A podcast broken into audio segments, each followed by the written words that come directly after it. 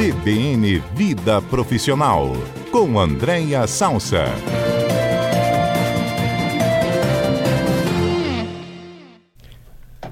Oi, Andréia, tudo bem?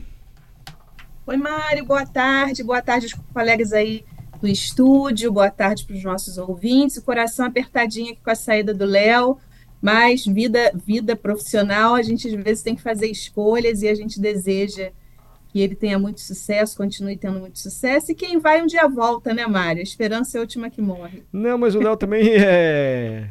não está saindo por algum motivo ruim, é porque a empresa dele está crescendo, olha coisa boa. Então ele precisa se dedicar mais. Não é? Vamos ficar carente uma aqui delícia. do conhecimento do Léo, mas vamos em frente. Ele agora deu uma aula aqui pra gente, prática, assim, de, eu ouço, empreendedorismo. Eu sempre aprendo, dicas. eu fico sempre ouvindo. Ai, que legal. E ele fica sempre ansioso para ouvir você também, Andréia. imagina, imagina. É verdade. E aí tem a, essa conexão, né, do que a gente estava é. falando, eu estava ouvindo desde o início, falamos sobre chat GPT, sobre tecnologia, que tem tudo a ver com, com o papo que a gente estava tendo, que vocês estavam tendo.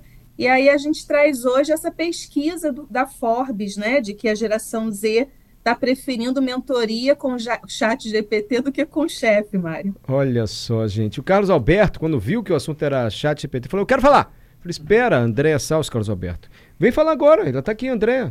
Mas eu, o que me chama a atenção nessa pesquisa é o choque que pode dar dentro das empresas, André. Essa história de consultar o chat GPT, daqui a pouco você fala. É, dizem que o chat GPT ele é um plágio virtual. Ele é um grande plagiador virtual, André, porque ele consegue capturar tudo e colocar ali as informações de maneira sequencial, lógica, para a gente entender. Mas isso foi o que eu vi de uma palestra. Agora o Carlos Alberto, que nos consultou para assuntos intelectuais, veio doido para fazer algum comentário aqui para você. Diga, Carlos. Ei, Andréia, eu estava tudo bem? Boa tarde. Tudo, querido. Boa tarde. É, eu estava comentando quando ele entrou com o assunto, né, que eu sou um usuário e, e incentivo as pessoas a usarem. A única atenção que eu tenho é que eu, quando uso, eu uso para assuntos que eu tenho algum domínio, né? Para ele escrever. Aí eu olho o texto e vejo, ver se está batendo as informações, né? E eu tenho sido feliz. Quando eu não estou muito inspirado, principalmente, eu jogo lá e ali surge um surgem textos que me inspiram para dar continuidade no que eu estou interessado em escrever. Eu acho uma ferramenta bem importante. André, você já vai é. falar sobre a pesquisa, mas antes, só abusando da sua condição de consultora de pessoas de gestão, mentora de líderes, é, professora também da FGV, da FAESA, eu fico imaginando quem vai dar uma palestra ou vai fazer uma reunião com a equipe e se baseia no chat GPT. Isso que o Carlos Alberto falou me parece muito pertinente, assim. Você tem que ter um mínimo de conhecimento para não soltar uma asneira, porque ele pode te levar para um caminho, assim, que o algoritmo indicou, mas que não é exatamente verdadeiro, né?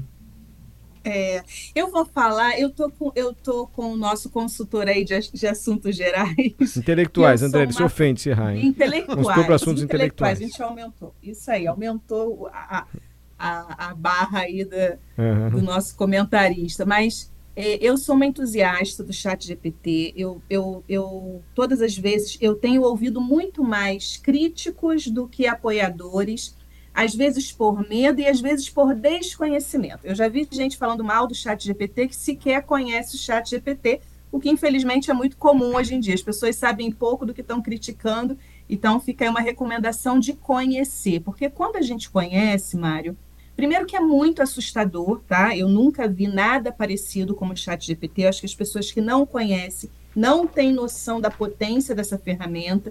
Tem, tem vulnerabilidades, tem, tem é, é, perigo das pessoas plagiarem, tem, mas é, a gente acaba percebendo de alguma forma quem é quem, porque na primeira pergunta de uma palestra, Mário, se a pessoa copiou tudo do chat GPT, ela não tem o chat GPT para responder. Então, ela vai se colocar ali numa vulnerabilidade. Mas o chat GPT, é, bem usado, ele, eu faço sempre uma analogia, pelo menos é assim que eu encaro é, o quanto ele nos acelera dentro de um processo, é como se fosse uma calculadora, tá? Aquelas contas difíceis, né, que a gente teve. E aqui eu não estou fazendo apologia às crianças não estudarem matemática, não é isso, não. Estou fazendo uma analogia da velocidade, né? Aquelas contas mais complexas de divisão, de multiplicação, de percentual, enfim, que a gente faz em um segundo, dois segundos na calculadora, é a lógica do chat GPT. Assim como Carlos Alberto fez, eu, eu fiz.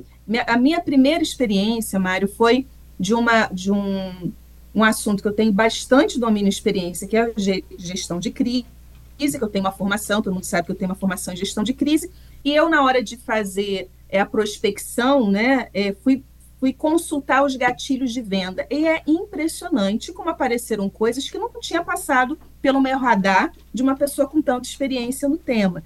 Então, é, a gente não deve subestimar e não deve negar uma ferramenta que, se bem usada, ela acelera muito os processos para que a gente possa se dedicar para outras competências. Como o Léo bem falou, algumas profissões vão sumir, mas outras vão aparecer. A gente precisa estar preparado para essas que aparecem já a gente contando com o avanço da tecnologia, né? Mesma coisa o Waze, é só a gente lembrar, né, a gente que é a geração mais madura, como era a vida sem o Waze. Você tinha que parar, perguntar, se perdia, às vezes atrasava. Hoje o Waze não só te leva para o caminho, mas ele aponta os melhores caminhos. Então, para mim, o chat GPT, por analogia, é isso. O que é complicado dentro dessa pesquisa que a gente está trazendo é que dentro de um elemento corporativo, onde desenvolvimento, conexão de líder com liderado, quando a geração Z prefere mentoria do chat GPT do que com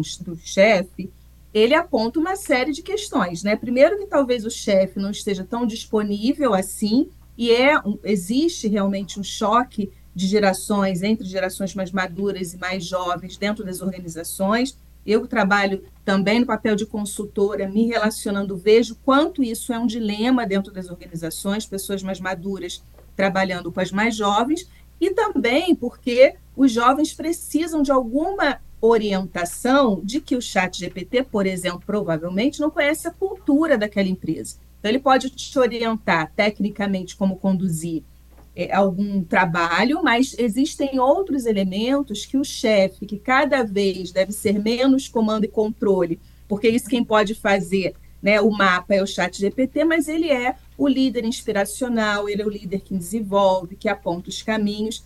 Então, a, a negar né, e condenar quem usa o chat GPT, eu, eu acho que é entrar no, no, na contramão da história, é, no meu entendimento, de um caminho sem volta, sabe, Mari? Então, primeiro ponto que eu queria apresentar isso. Chat GPT, quem não conhece, é um aplicativo gratuito. É claro que tem algumas camadas que são pagas, porque ele traz né, algumas, alguns elementos mais profundos quando você paga, mas o geral, o gratuito, ele é muito surpreendente. Então, fica aí a primeira dica para os nossos ouvintes que não conhecem o chat GPT, que você depois pode até criticar, mas antes de criticar, vamos conhecer, né, Mário? É uma ferramenta, né?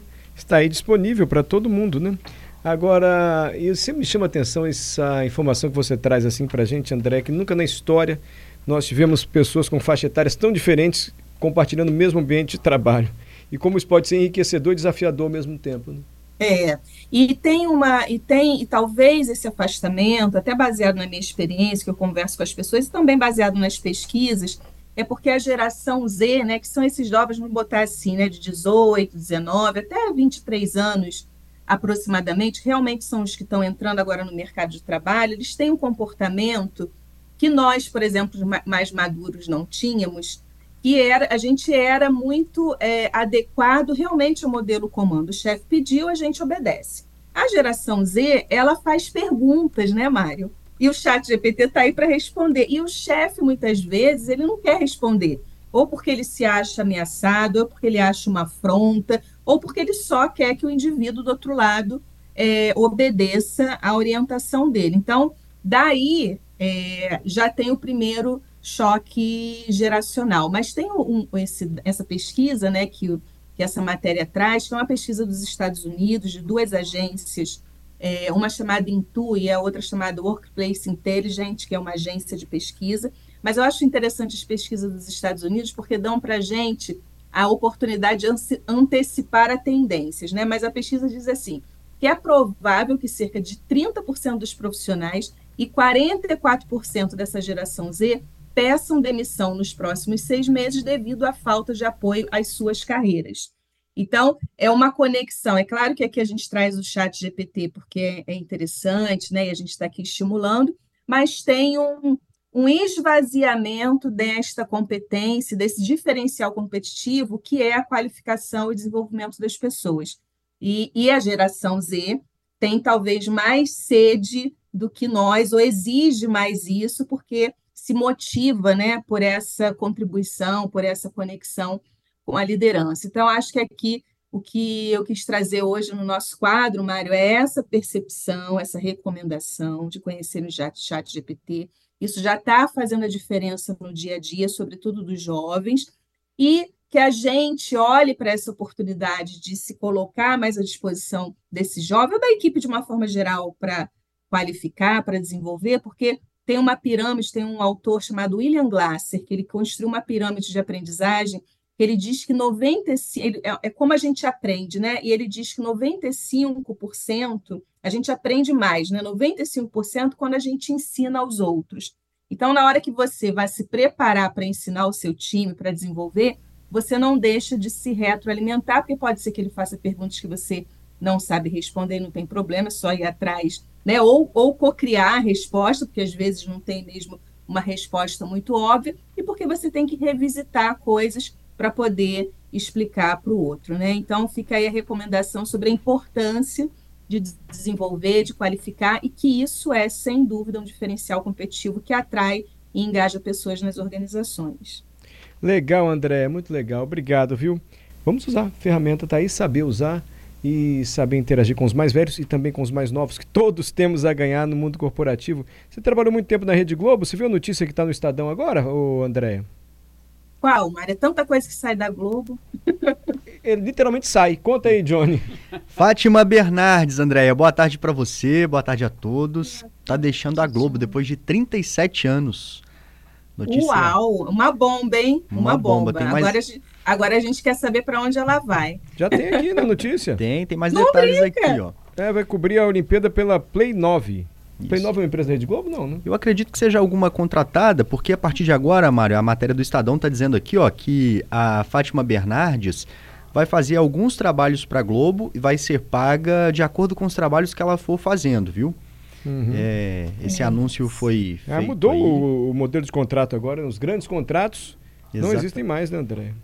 É, Nessa, são na, chamados empresa, de obra né? certa, né? Quando eu trabalhava na Globo, eu trabalhei lá 16 anos, já existia essa modalidade usada com menos frequência, chamada obra certa. Então, o talento, né, o ator ou o jornalista, ele era contratado para aquele produto. Começou, terminou, acabou o contrato. Não existem mais aqueles contratos se tem novela, não tem novela, tem matéria, não tem matéria, o profissional recebia. Hoje é mais raro, eu acho que até eles inverteram essa lógica. Hoje talvez seja mais obra certa do que contrato por prazo indeterminado. Pois é, são novos modelos que vão surgindo.